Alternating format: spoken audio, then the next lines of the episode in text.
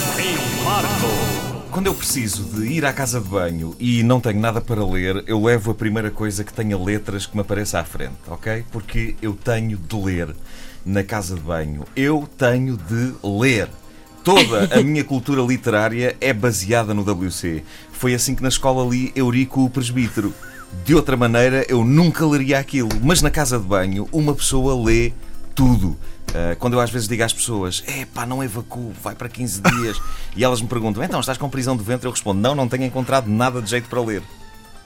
Há anos, anos que Marcelo Rebelo de Souza, Marcelo Rebelo de Souza não tem prisão de ventre há anos, anos. Se ele farta-se de ler, não é? E sabem aquela coisa que acontece nos locais de trabalho entre amigos, por exemplo, um de nós sente-se mal, outro de nós rapidamente dá-lhe um comprimido. No PSD, Uhum. se alguém diz, é pá, estou com os intestinos a funcionar mal, pá.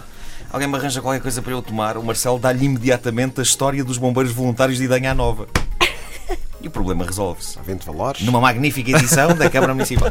Bom, hum, ora, uh, ultimamente eu não tenho tido tempo para escolher boa literatura para a casa de banho e por isso eu tenho-me amanhado com idas ao frigorífico e à despensa. E pronto, ok, acabaste de ser um pouco estranho levar pacotes de arroz e latas de atum para o para o WC, mas uh, o que eu preciso é que sejam coisas com letras. Letras impressas para levar para a casa de banho.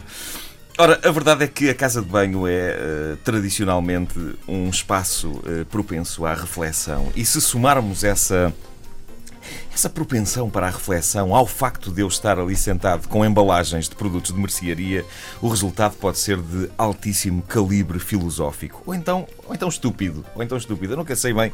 No meu caso, a filosofia e a estupidez eh, andam muito perto uma da outra. É uma fina linha que separa as duas coisas. E uma coisa que eu noto com imensos produtos baseados em animais é que os ditos animais aparecem muitas vezes com um ar sorridente na embalagem. E isto nem sempre me parece que funcione, sobretudo quando o produto é feito com base no cadáver do referido animal. Outro dia vi uma marca de atum que mostrava na lata um atum extremamente sorridente. Eu nunca sei qual é a ideia que eles querem fazer passar quando põem um atum sorridente numa lata cheia de atum. Mas a minha teoria é que aquela é a última imagem do atum antes de perceber onde se está a meter. É Por isso é que ele está sorridente. Ele está. O quê? É... Ah, para ir para a festa é por aqui? Mas qual é o tema desta festa? Ah, é arranjos decorativos com redes? É isto está muito a giro, isto estava. Oh, merda! pá. As ilustrações dessas latas de atum terminam precisamente antes deste oh merda, é quando ele ainda está feliz.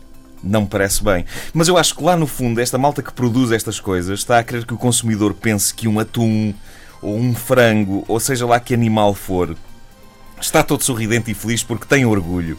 Eh, tipo, é pá, não há nada que me deixe mais feliz do que morrer para servir de alimento à grande espécie humana. Por isso é que eu estou aqui na embalagem. Uh, aleluia! Eh, também gosto dos pacotes de leite e dos variados derivados de leite que ostentam nas suas embalagens vacas, ovelhas e cabras felizes e sorridentes. Acho que os fabricantes desses produtos querem fazer-nos crer que essas criaturas adoram que lhes mexam nas mamas. É por isso que existe a vaca que ri. Lá está ela. Venha cá, senhor agricultor! Venha cá puxá-las! Olha que gostosas que é que estão! Olha, olha para elas! uh! Uhul! Mexe-me nas tetas. Bom, ahm, ainda sobre animais, uma das minhas cadelas não gostava de biscoitos para cães, gostava dos biscoitos para gatos. Eu acho que tinha a ver com a embalagem. Ela pensava que estava a comer o gato.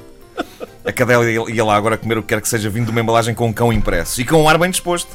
Embalagens de produtos comestíveis com animais eh, bem dispostos é meio caminho andado para se chegar à conclusão que é esse animal que está lá dentro.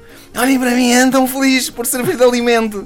Eu estou morto cá dentro para que vocês comerem. Eu de vez em quando ponho-me a pensar noutras culturas e na maneira como eles lidam com esta situação. Será que numa tribo de canibais eles vendem refeições congeladas com um homem sorridente na embalagem? Deve ser tramado os, os canibais no supermercado, na secção de congelados, e um diz para o outro: Olha, espera aí, vou ali levar uma embalagem de indivíduo à Brás. E o outro responde: Epá, não leves dessa marca, pá, que o gajo da fotografia é o meu tio. Eu devo confessar que indivíduo à Brás soou-me bem. Assim como indivíduo com natas, indivíduo à Gomes de Sá, ou ainda indivíduo espiritual.